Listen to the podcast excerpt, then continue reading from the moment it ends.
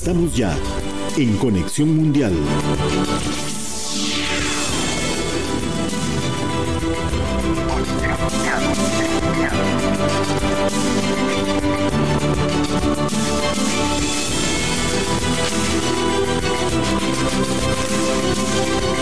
Hola, saludos, buenas tardes. Gracias por acompañarnos en Conexión Mundial, el primero del año 2022. Yo soy Elki Méndez.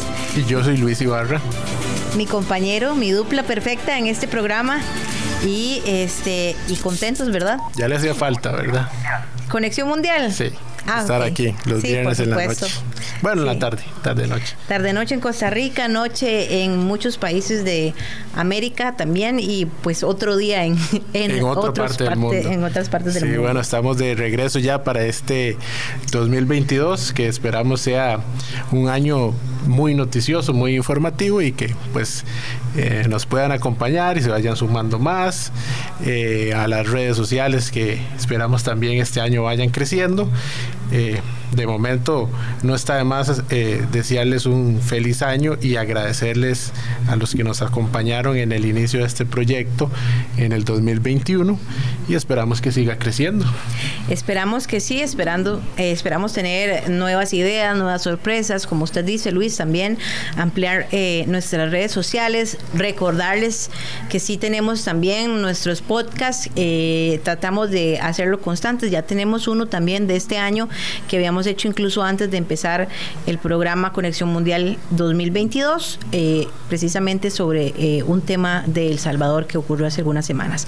Pero para hoy hay muchísimas noticias, han pasado bastantes cosas. Creo que el año empezó un poquito frío, si se quiere decir, en algunos aspectos, pero conforme han ido pasando los días y las semanas, eh, se ha estado eh, calentando, ¿verdad? La actualidad mundial y hoy pues trataremos de llevar eh, un resumen por lo menos de algunos de ellos de esos temas y hablaremos en profundidad de otros. En profundidad de qué hablaremos, qué tendremos hoy eh, con nuestros invitados de la consulta de revocatoria que lanza el presidente de México, Andrés Manuel López Obrador, quien pues en abril propone se haga una consulta entre los mexicanos para ver si sigue o no en su mandato. Ya vamos a tener un invitado especial, un internacionalista desde México que nos va a ampliar esto. Y también eh, hablando de política, pero en Colombia, esta semana oficializa su precandidatura la eh, figura muy conocida e, histórica también en este país y en el mundo, Ingrid Betancourt, quien aspira después de 20 años una vez más ser presidenta de Colombia. Esto también lo vamos a analizar con uno de nuestros internacionalistas desde Colombia. Sí, en, el caso de, México, algo que necesitamos entender, ¿verdad? Porque normalmente un referéndum revocatorio de un mandato pues no viene del mismo presidente. Entonces, eh, por eso tendremos nuestro invitado que nos va a ayudar a comprender de qué se trata todo esto y en el caso de, Colombia, pues como le dice Elki, eh, la postulación de Ingrid Betancourt, que el año pasado estuvimos recordando un poquito de, lo que había sucedido con ella. Hoy vamos a, seguramente hacer un pequeño contexto ya con, con David.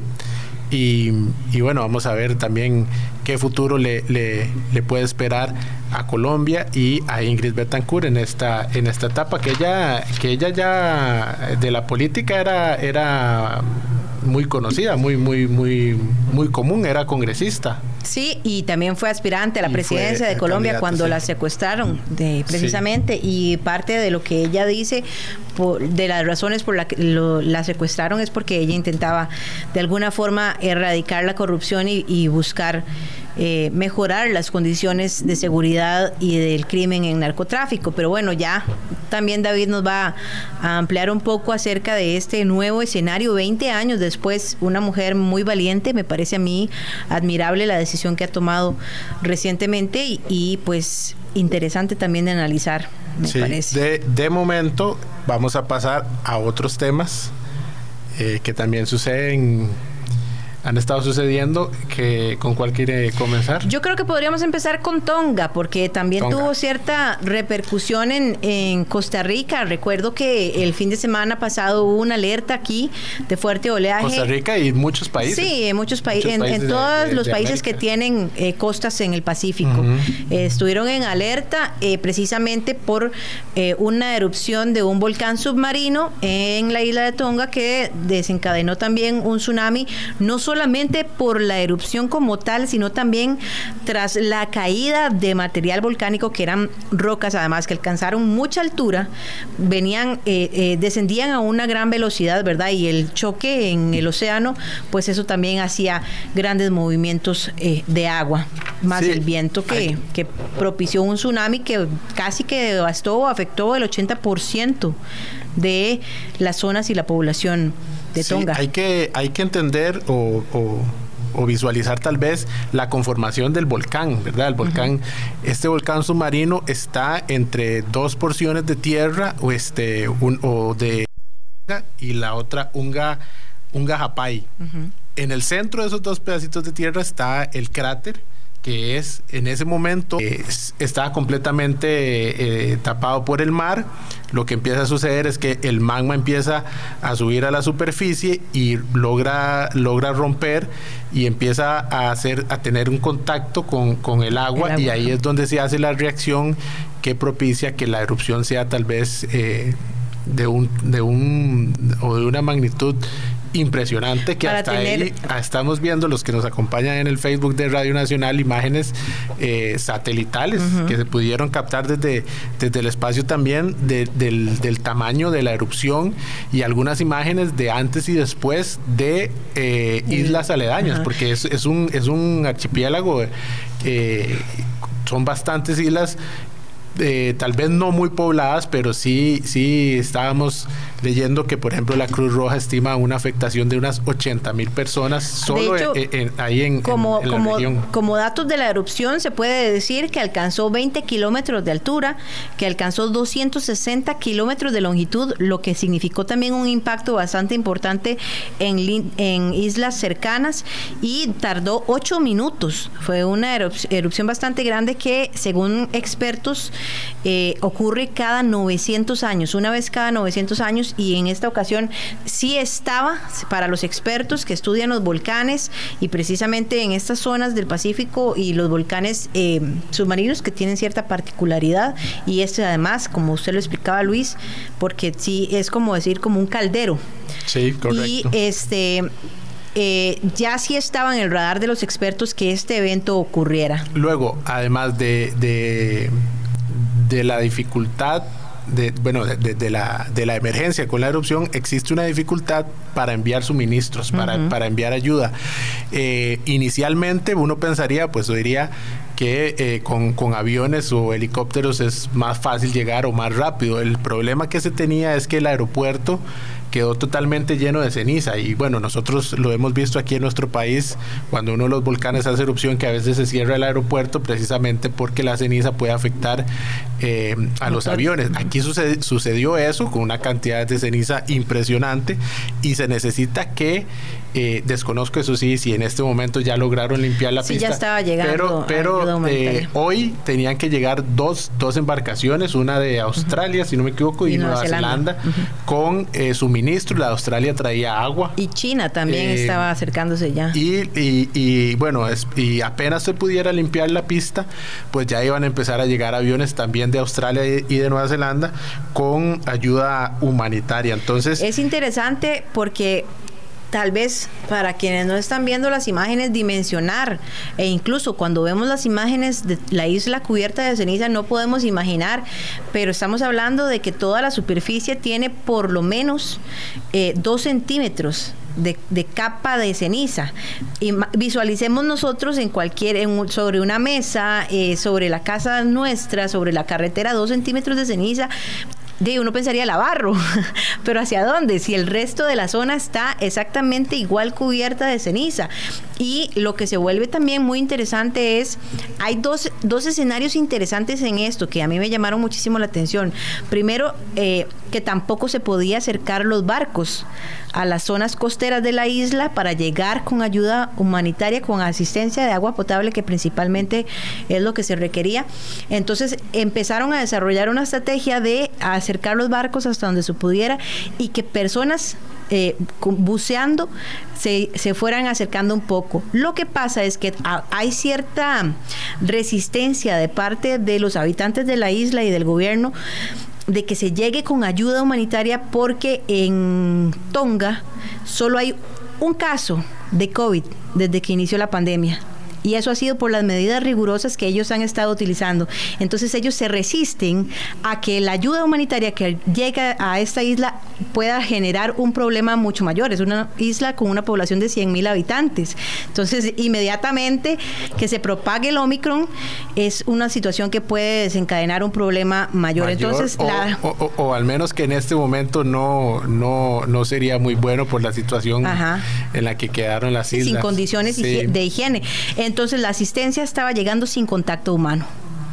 Eso, esa era la estrategia que se estaba desarrollando. Entonces hay muchos elementos, muchos escenarios interesantes que volvieron esto algo fuerte, diferente. Y además eh, leía sobre los cables submarinos de comunicación que por la erupción se rompieron los de los de contacto con la isla y entonces cable submarino eh, que permite la, la, comunicación telefónica y por internet. Y por internet porque es por fibra óptica. Solo muy pocas personas tienen comunicación satelital en la isla que la empresa encargada estima que lo podrá resolver en cuatro semanas Ajá. Hasta el momento, como dice el que la comunicación es escasa por teléfonos satelitales y bueno, eso también complica eh, la ayuda de, que, de que puedan decir que necesitan o, la manera en que van a trabajar. Pero bueno, este, esto que nos dice él, yo no lo sabía, el, de, el caso COVID, pero totalmente tiene un, un, sentido lógico muy, muy, muy grande. Estas islas, eh, estas islas se lo han tomado muy en serio, lo vimos eh, sin profundizar en ello, lo vimos con el caso de Australia y eh, eh, Novak Djokovic, quien pues al final fue deportado. Pero eh, siguiendo con el tema de eh, el impacto del huracán, para ya también ir cambiando de tema. del volcán. Del volcán, perdón.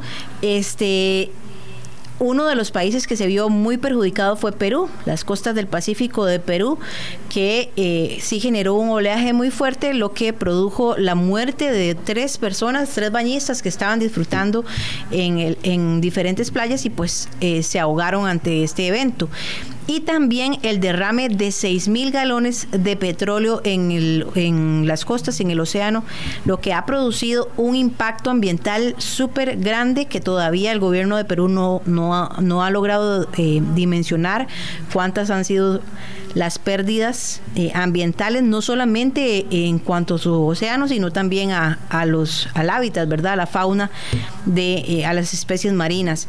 Y hay toda una controversia precisamente porque, según dice la empresa que transportaba el, el petróleo, eh, se les descartó una alerta de tsunami y entonces ellos siguieron evacuando el, petróleo y las, el fuerte oleaje chocó el barco y estas, estos galones se volcaron dentro del océano. Eso es un impacto ambiental gigante. Sí, el de, los peores que, que, puedan ocasionar en el planeta son los, de, los derrames de petróleo.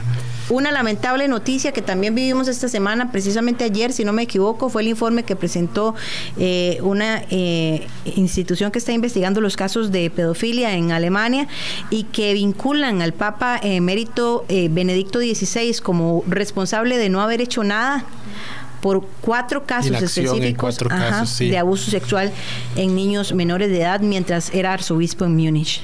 Es un tema complicado, es un tema muy, muy, muy complicado porque estos casos siguen, siguen apareciendo y lo que tienen eh, en común, más allá de la acción del abuso, es la inacción, ¿verdad? Eh, o, o, tal vez la acción que se toma es el traslado de un, uno de estas figuras de la iglesia a otra a otra, comunidad, a otra iglesia y ahí sucede lo mismo y al final no no todos los cuatro casos los sacerdotes siguieron ah, cumpliendo sus funciones sin ningún problema. Y entonces creo que eso es pues eh, el tema tal vez más, más, más complicado que tiene ahorita la Iglesia Católica. en, medio de este proceso, el Papa había dicho que él desconocía eh, sobre estos casos, pero el informe evidencia que no es así. La Iglesia, el Vaticano ha pedido eh, un eh, mayor profundidad en el estudio de este informe y pues dice que tomará sus medidas. Recordemos que el año pasado también ellos ampliaron un poco las medidas en contra de la pedofilia, entonces bueno, esperamos que esto pueda mejorar un poco la imagen que ha ido deteriorando poco a poco también a la Iglesia Católica. Sí, este, vamos a otro tema rápidamente que me parece importante. ¿Qué pasó en Honduras? Honduras. iniciando Hoy fue un su, iba a iniciar su periodo legislativo eh, a unos días, a pocos días de la juramentación de la nueva presidenta Xiomara Castro, pero las cosas no salieron como se tenían planeado, incluso antes de las elecciones. Estaba, ya había un acuerdo, un, pacto, un pacto entre dos partidos. Eh, no sucedió y terminó en golpes el Congreso de Honduras. Sí, para, para quienes nos siguen en el streaming, en el Facebook de Radio Nacional, pueden ver cómo acabó el primer día de sesión del Consejo del Congreso de Honduras tras la elección eh, presidencial de hace algunas semanas atrás. Fue como, creo que si no la última, ¿verdad? Elección presidencial que se llevó en... La que, la que sí, y, por, lo menos en América así fue. Y seguimos nosotros. Ajá. Pero eso es otro de febrero. Entonces resulta que ellos tenían una coalición, el Partido Libre, que es el, de izquierda de Xiomara Castro, la, presidenta del partido, con el Partido Salvador de Honduras, que eh, habían acordado no aspirar a la presidencia para generar una coalición que definitivamente les funcionó y los llevó a, ganar las elecciones el acuerdo de... gobernar o de dirigir el Congreso, ¿verdad? que eran ellos quienes iban a, asumir la presidencia del Congreso. Ayer, cuando llegan los diputados a cumplir con el acuerdo, 20 de los, de los diputados electos de, eh, del partido de Xiomara, la presidenta electa, deciden salirse del saco, como se dice popularmente aquí en Costa Rica, y decir que no van a apoyar a que les dirija alguien que no es de su propio partido. Se van con la oposición, con los nacionales y con los liberales, y deciden eh, formar una coalición ahí este, interesante y no permitieron que eh, se cumpliera o se, se, se, cumpliera con el compromiso pactado, ¿verdad? Eh, Eligen a, como presidente del Congreso a uno de, de los suyos, de los 20 del Partido Libre. Esto es la primer crisis de Xiomara. Ajá antes de ser presidente de Honduras. El 27 de enero es la ya tiene su primer problema, su primer crisis, no ha sido juramentada y se la dio su propio su partido. propio partido. El día de la traición, dice Xiomara Castro, y ella dice que no va a ser juramentada en la toma de posesión por ningún otro congresista que no que, que haya encabezado esta traición que va que ella esperaba que fuera según lo pactado entonces que será un juez quien le tome juramento a la hora de hay un detalle que nos, nos compartía nuestro colaborador Byron. Byron Manguera. Tenía una observación muy, muy interesante. Es interesante porque él dice que, primero, que es muy difícil gobernar, ¿verdad?, en un proceso así, y que esa inestabilidad política que se genera en el Congreso se repite eh, justo muy parecido a lo que ocurrió en el momento en el que se le dio, se destituye a, Manuel Zelaya, quien fue presidente en ese momento, que recordamos llegó acá a Costa Rica y es el esposo de Xiomara Castro. Entonces parece que la historia les está amenazando con repetirse, está muy cerca de los talones ahí pisándoselos y podría ser un momento bastante difícil para la política hondureña y para Xiomara Castro precisamente por eh, esa inestabilidad que genera a la hora de gobernar, porque imagínate, si es difícil gobernar en un proceso en el que la oposición es mayoría, ahora cuando la mitad de su bancada también es oposición, eh, es eh, debe ser bastante complicado. y no solo eso, sino también lo tambaleante que va a estar su administración. Sí. Y por último, en el repaso que hacemos siempre al inicio del programa, Rusia y Ucrania no cesa la tensión. Recordamos que el año pasado fue uno de nuestros últimos programas, hablamos de la crisis que se enfrenta en entre estos países en la frontera y que involucran a todos los países de Occidente, Estados Unidos, eh, la Unión Europea. Precisamente Anthony Blinken viajó esta semana a Berlín para ver qué, qué acuerdos llegan para sostener la tensión y la crisis. Sí, el tema, el tema de Rusia era eh, eh, la preocupación porque Ucrania se adhiriera a la OTAN y pues bueno, lo que hicieron parecer como prácticas o entrenamientos militares, pues se vio como una movilización de tropas a la frontera, al, territorio cercano de Crimea, que siempre ha estado en disputa. Y bueno, pues eh, la tensión creo que, que, puede ir escalando, esperemos que no, pero Estados Unidos también ya tiene unas eh, medidas, unos convenios para poder enviar armas a Ucrania por medio de, otros países. Y pues bueno, lo que se espera eh, es que no pase a más. Sin embargo, se están preparando por si sucede, porque ya Rusia anteriormente ha dicho no vamos a invadir y pues terminan eh, invadiendo. Muchos de los países que forman parte de la OTAN son eh, ex repúblicas soviéticas que, se, que se, se, unen a la OTAN precisamente como una medida de protección para evitar eh, una posible invasión. Y, y el, otro tema que afecta también a los intereses de Rusia es la influencia geopolítica de Estados Unidos en la zona. Sí, bueno, eh, aunque no hay un avance, por decirlo de alguna forma, hacia una guerra, sí dentro de Ucrania ha habido desde el 2014 una guerra civil, si se quiere llamar de esta manera, en donde han fallecido más de 14 mil personas entre separatistas prorrusos y el mismo gobierno de Ucrania.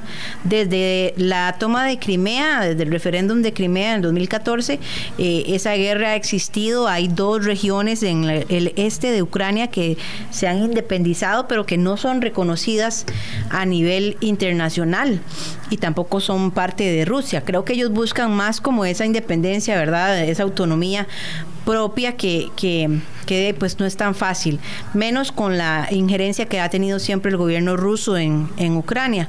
Ahora, como usted lo decía, Luis, ¿verdad? Eh, eso, pero también está toda eh, toda la estrategia que han ido desarrollando los países de Occidente, como Polonia y otros, en los que han ido reforzando también sus, sus fronteras como una estrategia de defensa. Ahora bien, Joe Biden decía esta semana que él no cree que haya una guerra. Es que además de que hay intereses políticos ahí importantes, incluso que, que, que que predominan en esa diferencia, ¿verdad?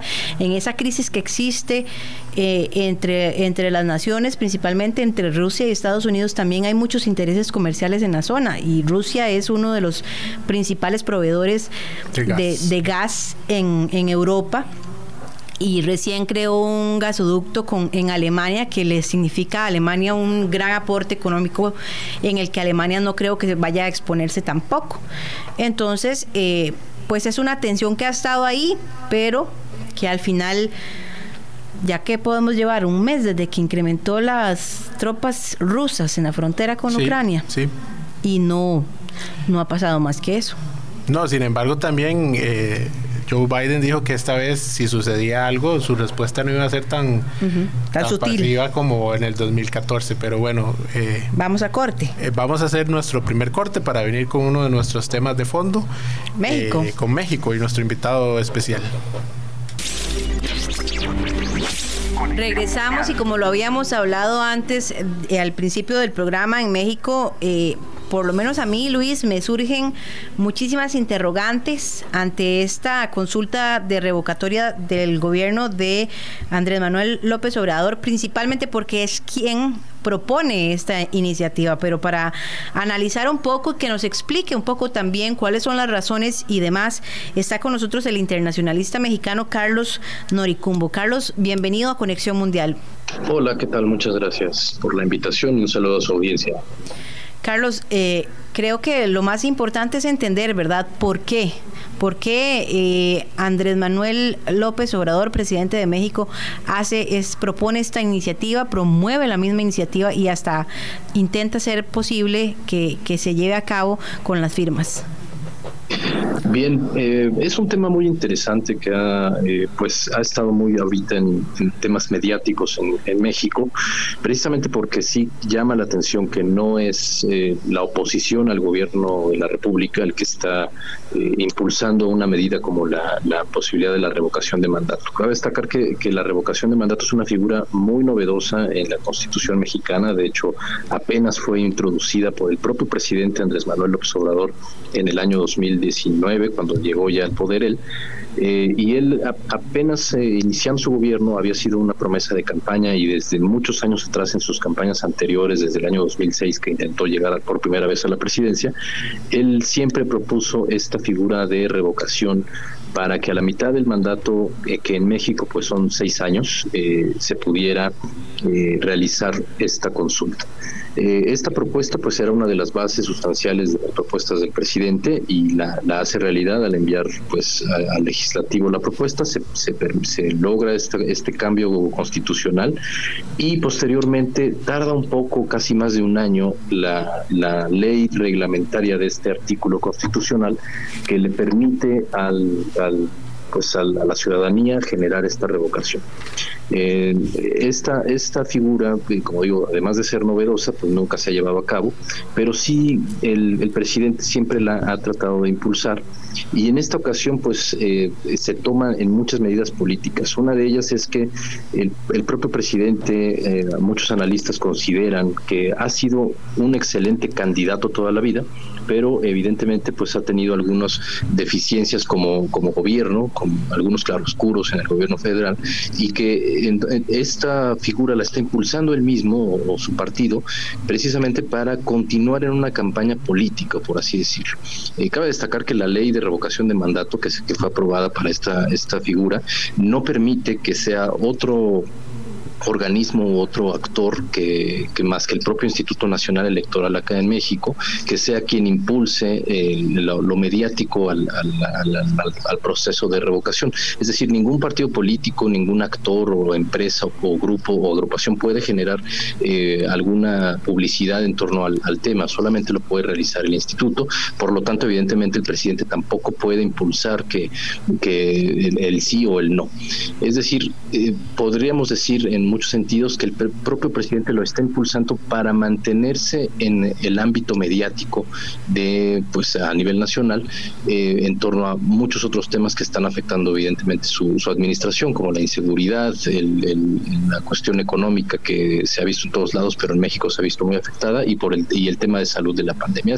Más o menos por ahí va el sentido del por qué el propio presidente lo está impulsando Carlos, eh, muchas gracias por acompañarnos. Ahorita que dices esto de eh, la situación económica, eh, me gustaría saber, según tenemos entendido, son cerca de 1.738 millones de pesos lo que, lo que el INE está solicitando a la Secretaría de Hacienda, cerca de 83 millones de dólares. ¿Cuál, cuál, ¿Cuál es la percepción sí, de, de, de, es un monto importante para realizar, realizar este, este referéndum? Efectivamente, eh, eso es por parte de, los, del partido oficialista y de los grupos oficialistas y el propio gobierno federal.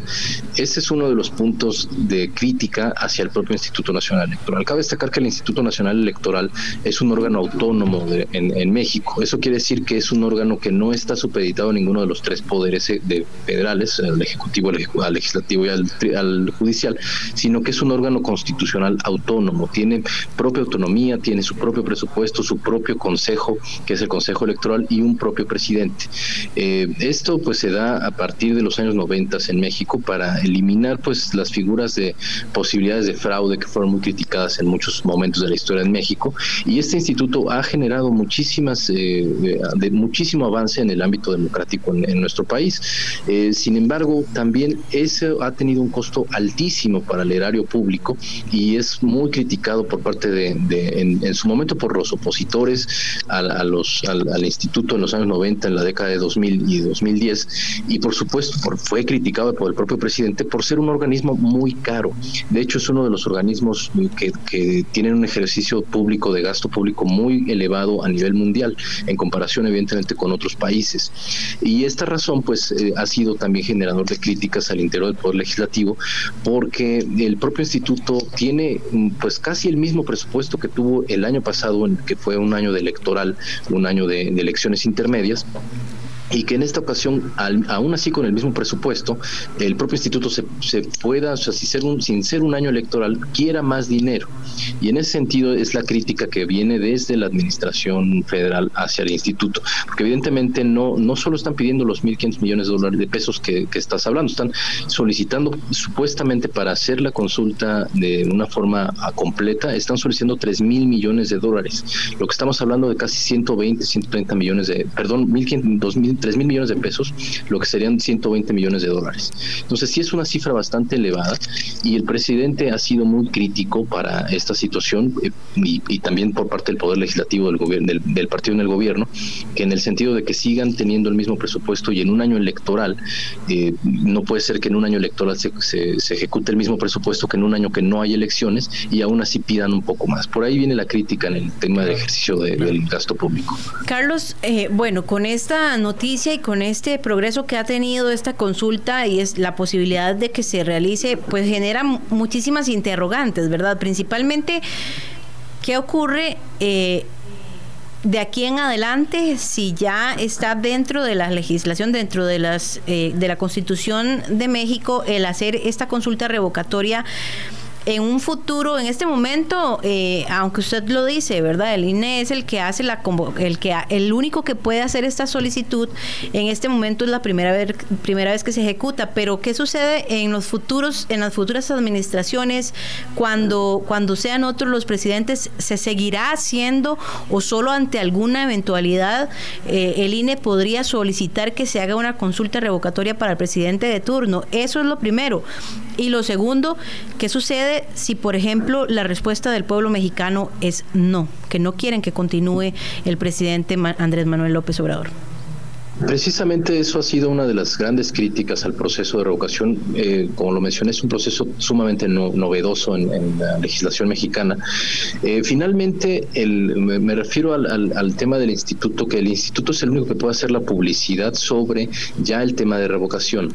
Sin embargo, para solicitar el revocatorio, en la, ley y la constitución prevén que sea la propia ciudadanía con el 3% del padrón electoral el que juntando eh, un determinado número de firmas, se pueda realizar esta, esta solicitud. Esta solicitud viene desde la ciudadanía y estas firmas se presentan ante el Instituto Nacional Electoral y es el instituto el que verificará las firmas y posteriormente eh, determinará si el, si el proceso puede darse inicio o no se da inicio. En este caso ya casi está completo el proceso de firmas, es decir, el, presidente no las ha juntado, han sido diferentes organizaciones de la sociedad civil vinculadas, por supuesto, al movimiento del presidente, pero que son propias organizaciones no gubernamentales y organizaciones de la sociedad civil que han estado juntando firmas en todo el país para, para juntar las suficientes y presentarlas ante el instituto. En este caso ya el, instituto se encuentra buscando, eh, está revisando, haciendo una revisión profunda de las firmas a ver si ya se cumplen. Evidentemente ha habido algunos problemas porque se han encontrado algunas inconsistencias en las firmas presentadas, eh, pero es eh, a partir de eso será el instituto el que determinará si, si procede o no el proceso. Una vez que ya se inicie el proceso, que se espera que sean estas próximas semanas, que ya el instituto considere cumplidas o, que se determine que las firmas son válidas, se, se, procederá entonces a hacer la convocatoria para la elección. Y es un poco complicado cómo, cómo va a funcionar, porque pues va a funcionar como una elección federal en México que la maneja el propio instituto Aquí prácticamente todo el INE lo hace, lo hace el propio instituto. Es por eso que, se justifican también diciendo que es un proceso muy caro y muy, muy costoso. Y en este sentido, a partir de, que se determine si las firmas son válidas, en caso de que, de que se llevara a, cabo el procedimiento de revocación, la, ley, la ley, de, la, ley que, regula esto determina que únicamente puede ser vinculante en el caso de que la, el, el, el sí o el no acerca marca el proceso de revocación, eh, sea a partir del 40% de la gente que salga a votar. Si no es el 40% de la lista nominal que sale a votar, eh, no es vinculante para en ninguno de los dos sentidos, ni tanto el sí ni el no. Y es, es muy difícil alcanzar un 40%, son alrededor de 70 millones de personas actualmente lo que estaríamos hablando de que tendría que, que, pueden ir a votar. Estamos hablando de una cantidad muy grande del padrón electoral como para poder eh, cumplir las determinantes de ley que permitirían la revocación. Don Carlos, perdón, ¿el 40% del padrón electoral o de los que vayan a votar? No, única, hay que recordar aquí que en México solamente puede votar la gente que tenga, esté registrada ante el Instituto Nacional Electoral, pese a que la propia Constitución prevé que sí todo ciudadano puede votar, sí es necesario que se cuente con una credencial de elector expedida por el Instituto Nacional Electoral, que es la principal identificación oficial en México. Y en ese sentido solamente eh, se considera el padrón electoral aquellas personas que tienen esta credencial válida. Es decir, no, no son los 120 millones de personas que habitan en México no puede votar el 120 millones, sino que vota el padrón electoral registrado y alrededor, son alrededor de 80 millones actualmente. Ok, nos, nos, comentas de aproximadamente 70 millones de, de personas serían. Eh, sí, para, para que el proceso de revocación pudiera, pudiera ser fructífero, en todo caso tendrían que votar más de 30 millones de personas. Ok, eh, estamos hablando, sí, de un número muy importante y lo tenemos que contextualizar en medio de la pandemia también. Eh, Así es. Eso podría hacer que la gente no tenga la mucha intención de salir a votar tampoco.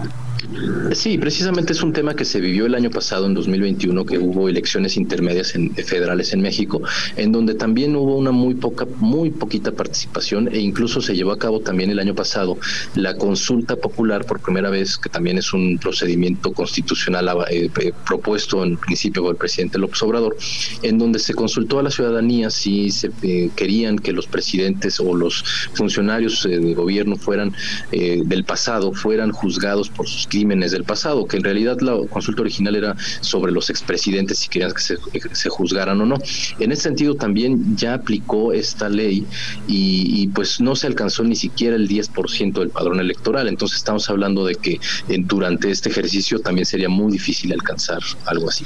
Don Carlos, solo para concluir, sería una inversión muy grande para, para una actividad, una consulta que tendría muy pocos resultados, quizás. Muy pocas ganancias, tal vez, sí. Efectivamente, esa es la crítica que viene desde la oposición al gobierno, que es un ejercicio sumamente costoso, en un, en, además en un contexto de emergencia sanitaria, en un contexto económicamente eh, pues bastante débil para el país y en donde realmente no, no ni siquiera es la propia oposición o la ciudadanía la que está haciendo la consulta. el presidente se, Sin embargo, también Sí, sin embargo también es un tema que, como dicen, en el para el futuro podría eh, ser un precedente para en el caso de que llegara al poder otro partido que no fuera el partido actual del presidente López Obrador, pues pudiera llevarse a cabo una consulta futura. Esto sentaría un precedente pues para la próxima administración y pues obviamente también la, la, oposición tampoco está muy contenta con ello. Perfecto, don Carlos, muchísimas gracias por habernos acompañado esta noche en Conexión Mundial. Pues muchas gracias a ustedes y un saludo a todos. Bien, nosotros hacemos una breve pausa y ya casi venimos también con nuestro amigo David Cárdenas, quien eh, nos va a ampliar ahora la situación política, pero en Colombia. Ya venimos.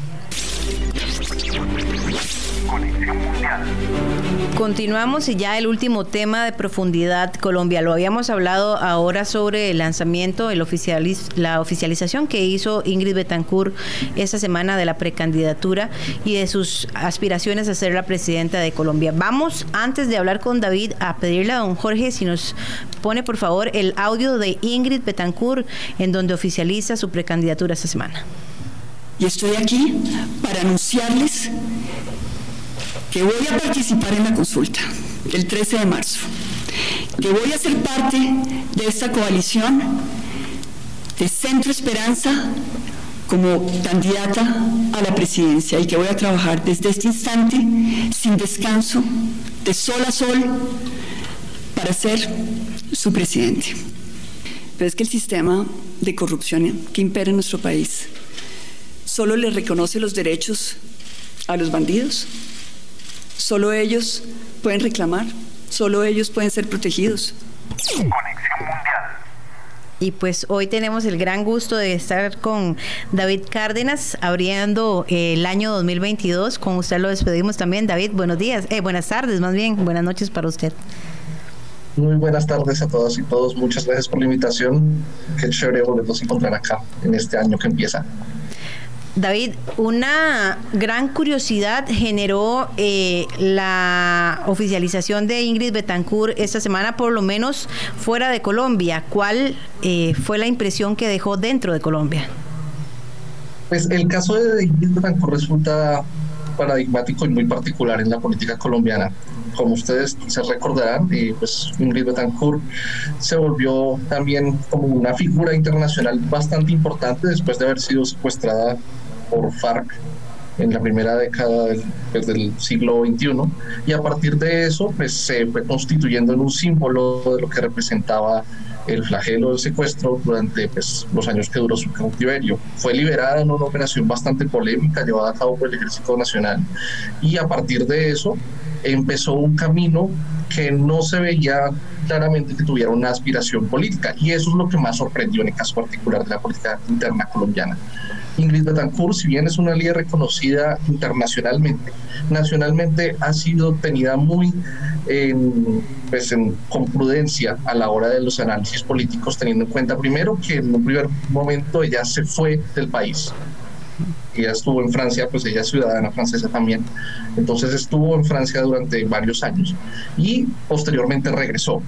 Cuando regresó, planteó la necesidad de hacer una demanda en contra del Estado eh, solicitando una suerte de reparación económica por su secuestro y eso sentó muy mal en ciertos sectores de la, de la eh, población colombiana. Tan así fue el caso que eh, ella se vio obligada en algún momento a retirar esa demanda porque efectivamente eso generó pues una suerte, unas fuertes críticas a su pues a la forma en la cual se había planteado una demanda teniendo en cuenta que fue el Estado colombiano el que la rescató también del secuestro así las cosas, ella vino a ocuparse ahora como una suerte de jefe, de jefa de debate en una de las tres coaliciones presidenciales que en este momento se están disputando la carrera para la presidencia que se definirá este mes de marzo.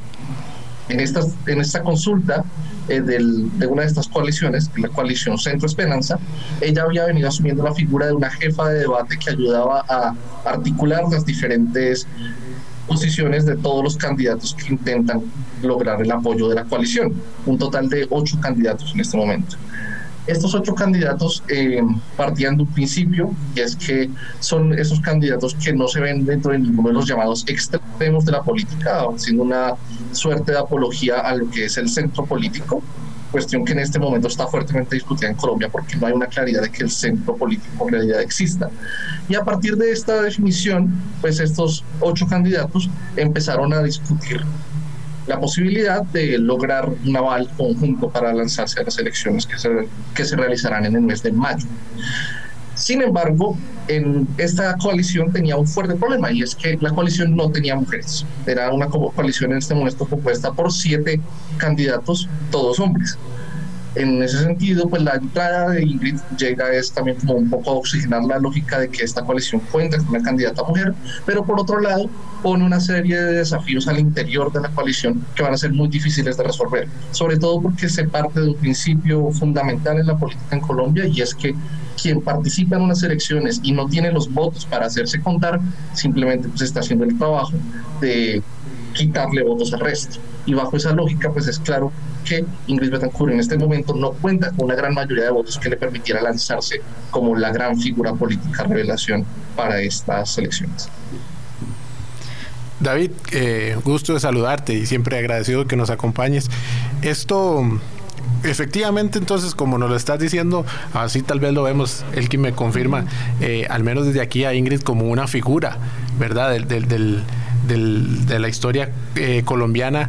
Em, con este agregado que nos das de la percepción del pueblo colombiano hacia ella y el proceso que tiene que seguir, em, ¿no estarías viendo a Ingrid Betancourt como una figura que logre amalgamar, unir el sector de la población colombiana que tal vez manifestó em, una, una oposición desde, desde la, intención de, aquella medida fiscal que, pretendía ser el presidente y lo que llevó a todas las, marchas y, y, todos estos acontecimientos, ¿no la ves a ella como esa la representación de ese pueblo? En este momento no. La verdad creo que es una situación muy difícil para Ingrid, eh, porque en efecto ella es una lideresa política que ha venido destacándose solo de forma reciente en, pues, en el acontecer político nacional. Ella es recordada por todo lo que le ocurrió anteriormente, pero eso no necesariamente le ha garantizado un caudal político suficientemente fuerte para poderse presentar ahorita en las elecciones. A ella se le invitó por parte de la misma coalición en la que ahora está haciendo campaña electoral para la presidencia, se le invitó a ser parte de la lista Senado. Ella declinó esa posibilidad. Lo que ocurre ahora es que ella tiene una una posibilidad muy fuerte de participar en la movida política en términos de maquinarias electorales en el país debido a que hace unos meses nomás se le restituyó la personería jurídica al partido del cual era presidenta en el momento en el que fue secuestrada, que fue un partido que desapareció para el 2003 esa personería jurídica le permite generar avales para Cámara, Senado del Parlamento colombiano y asimismo generar avales para participar en las elecciones nacionales. Ella ha logrado ubicar a tres candidatos presidenciales dentro del aval de su partido y eso le permite jugar un poco más en términos de la maquinaria electoral, pero no cuenta con ningún caudal político detrás.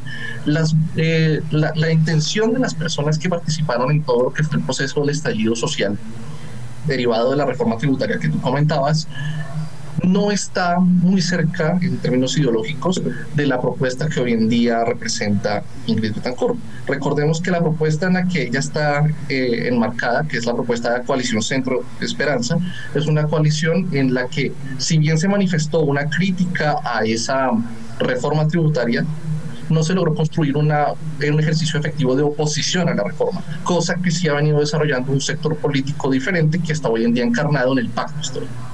El pacto histórico es el que recoge hoy en día a la oposición actual al gobierno y que recoge también a las posiciones más fuertes de una propuesta alternativa a lo que sería un gobierno eh, pues del, de continuación del gobierno actual. Bajo esa situación, Ingrid también tiene pues el, inconveniente de que aún no ha definido en términos programáticos cuál va a ser su apuesta. Hicimos hasta el momento como una revisión del, de qué es lo que ha dicho, de lo que ha dicho en términos públicos y solo vemos pues en efecto el discurso de aspiración presidencial es un discurso bastante emocional en el que apela a la necesidad pues de garantizar eh, la renovación de la política, la limpieza de un sistema que ya está carcomido por la corrupción, pero no existen propuestas específicas para lo que tiene que ver con una reforma tributaria, una reforma fiscal, cosas que ya están mucho más claras viendo al otro lado del tablero al pacto histórico. Resulta interesante, David, y aquí hago como una fusión de muchas ideas, porque además son dos procesos diferentes, eh, los que usted menciona y los que Ingrid Betancourt va a tener que superar y que se condicionan uno con otro de alguna manera, porque en marzo lo que hay es una consulta a lo interno de esta coalición. Eso eh, es un puesto, eh, una proyección que ella podría tener segura dentro de esta coalición de que sí resulte candidata presidencial y la, y la segunda etapa sería pues las elecciones presidenciales, ¿verdad? En mayo, que además eh, a nivel externo, como, se lo, como lo estamos conversando acá, cualquiera pensaría que Colombia se lo debe, de alguna forma, ¿verdad? Eh, moralmente hablando, eh, ante todo lo que ella sufrió. Sin embargo, si ya nos vamos a profundidad escuchándote y escuchando también a muchas otras personas y un poco más a fondo la historia, también fue muy criticada ella y no todo el mundo tuvo esa misma percepción de, de lástima, por decirlo de alguna forma. Hacia ella, eh, incluso se le señaló de que eso era algo que ya estaba montado en su momento. Y además lo cuánto repercute el que ella estuviera 13, o sea, dejó sus tierras, como quien dice, le dio la espalda a Colombia en su momento, entendible, no, no, no habría por qué no entenderse, pero es como raro que después de 13 años de estar eh, fuera del país venga a querer presidir un país en el que no, en el que no ha sido una persona socialmente activa, ni política tampoco. Y otra cosa más, David, eh, una comparación de Ingrid Betancourt como candidata presidencial hace 20 años fue una figura fuerte, eh, pues al menos así se, se deja ver y, y, y, ahora con eh, yo vi una entrevista que le hizo al país en el que ella dice soy la misma Ingrid Betancourt de hace 20 años pero mejor más más fuerte se ve así la ven así los colombianos bueno, yo creo que hay varios elementos a tener en cuenta. El primero de ellos tiene que ver con eh, cómo se ha venido construyendo toda la dinámica electoral en el último año. Como tú mencionabas, en efecto, el proceso que se va a empezar a vivir a partir de marzo, que son las consultas por las tres grandes coaliciones, es un proceso que es primero muy diferente a todo lo que hemos vivido en Colombia. En Colombia no estamos acostumbrados a hacer mecanismos de coalición que permitan la elección de un candidato para pasar a partir de allí a la elección presidencial. Eso no es frecuente. Usualmente en Colombia partidos, con dos candidatos que permiten impulsar desde el inicio a un candidato muy claro y muy definido y ese candidato se queda ese que le da las elecciones presidenciales en primera y pues dependiendo del caso en segunda vuelta. En este caso en particular tenemos 24 candidatos presidenciales, o bueno, precandidatos más bien, hasta el momento. 24 es una cantidad muy muy grande para lo que estamos acostumbrados a ver en Colombia. A partir de eso, pues lo que se ha venido constituyendo es la idea de que el que participa en la precandidatura lo hace con el objetivo de posicionarse de la mejor forma con, eh, pues en aras de posicionarse para ser ministro de alguien que esté realmente opcionado o para ser director de algún departamento muy importante de alguien que ya esté con posibilidades reales. Y lo que vemos es que en efecto en las tres coaliciones hay candidatos muy fuertes difícilmente serán derrotados en cada una de estas eh, elecciones internas, digamos, y que estos candidatos lo que buscan es agrupar en torno a sí mismos una serie de candidatos más pequeños a los que se les promete una parte de la burocracia estatal para poder respaldar con eso la propuesta de país que ellos están impulsando. Entonces, bajo esta lógica, el caso particular de Ingrid Betancourt pues, resulta paradigmático porque, como tú lo planteabas, es una candidata que estuvo durante mucho tiempo por fuera de la vida política del país.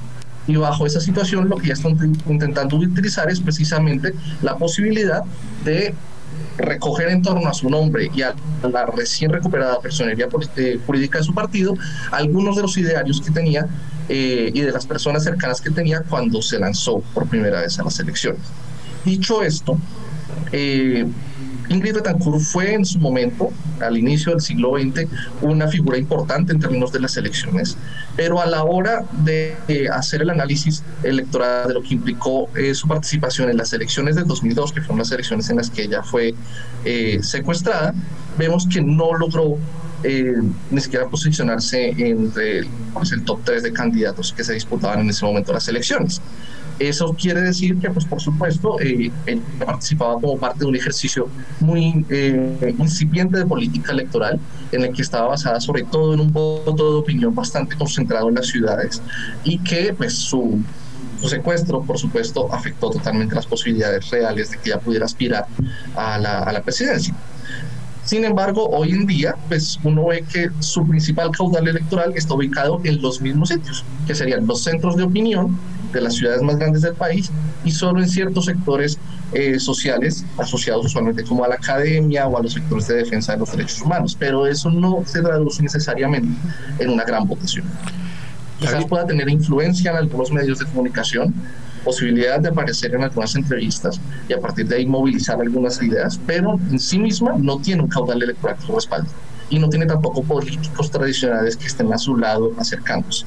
¿Qué es lo que busca ella? Posicionarse de la mejor forma en la coalición para poder a partir de allí reconstruir parte de ese capital político que se ha venido perdiendo en los últimos años. David, rápidamente porque nos gana ya el tiempo, quería hacerte una consulta. Pude ver eh, en una entrevista que le realizaron, una de sus propuestas es la legalización de la droga, de algunas drogas. Eh, eh, en, términos del pueblo colombiano que ha sufrido tanto con este tema, ¿cómo lo perciben? ¿Cómo se percibe esa idea en, Colombia? Sin duda, ese es un tema bastante pues, polémico en la sociedad colombiana.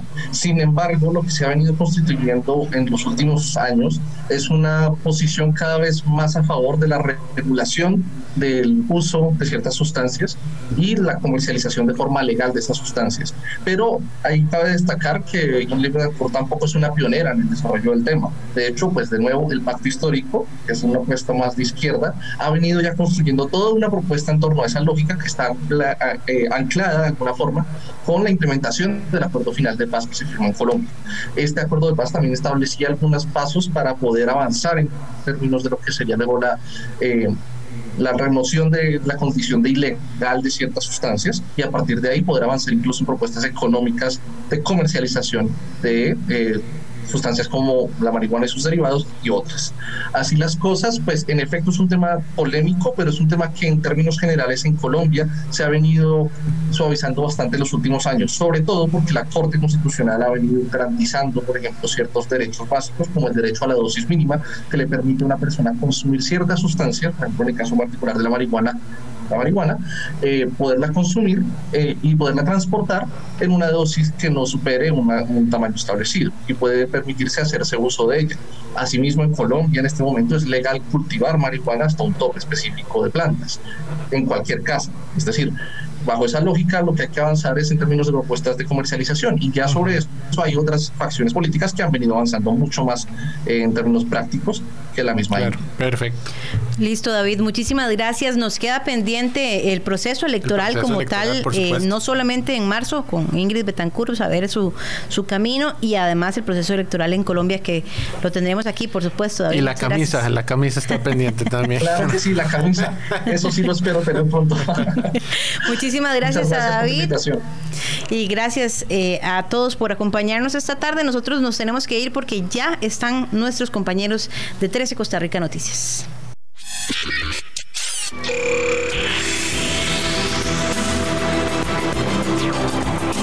Nos despedimos.